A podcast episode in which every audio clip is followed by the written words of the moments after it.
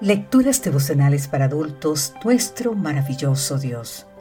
Cortesía del Departamento de Comunicaciones de la Iglesia Dentista del Séptimo Día Gascue en Santo Domingo, capital de la República Dominicana. En la voz de Sarat Arias. Hoy, 26 de marzo, optimismo o esperanza. San Lucas capítulo 1 versículo 37 nos dice, nada hay imposible para Dios. ¿Cuál es la diferencia entre el optimismo y la esperanza? En opinión de Lewis Smithers, el optimismo depende de las evidencias para mantenerse vivo. Lo que esto significa es que muere cuando esas evidencias ya no dan base para ver las cosas en su aspecto más favorable. En cambio, la esperanza, especialmente la esperanza cristiana, no depende de las evidencias ni de los hechos tangibles para mantenerse viva, porque mediante la fe se apoyan en las promesas de Dios. ¿No es acaso la fe la certeza de lo que se espera, la convicción de lo que no se ve? Así leemos en el libro de Hebreos capítulo 11, versículo 1. ¿Ves la diferencia?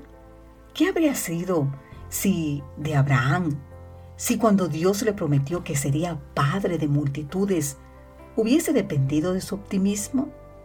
En tal caso, hoy no sería llamado el padre de la fe, porque el optimismo se alimenta de las evidencias, y para ese entonces todas las evidencias señalaban en su contra.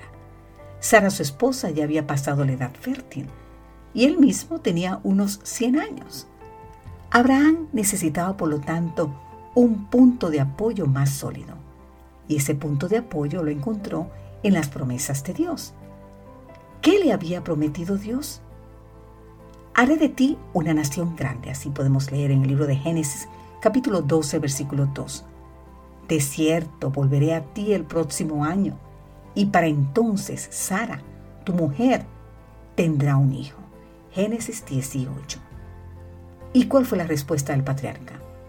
Aunque eran viejos de edad avanzada, Abraham esperó con toda esperanza. Romanos 4:18. Cuando Dios le hizo la promesa, Abraham no vaciló como un incrédulo, sino que se reafirmó en su fe y dio gloria a Dios, plenamente convencido de que Dios tenía poder para cumplir lo que había prometido. El resultado fue que precisamente en el tiempo anunciado nació el Hijo prometido.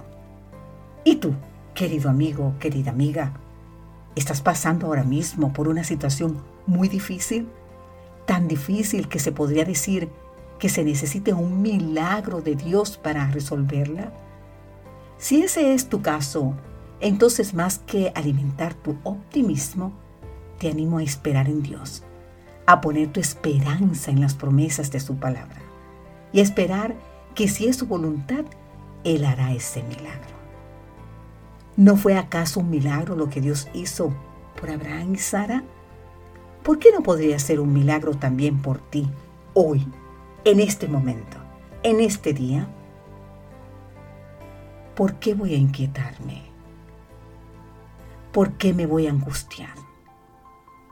En Dios pondré mi esperanza y todavía lo alabaré.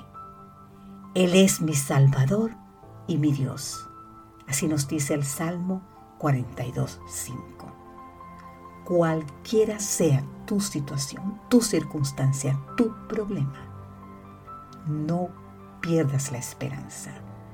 Solo confía en Dios, clama en Él y espera. Amén.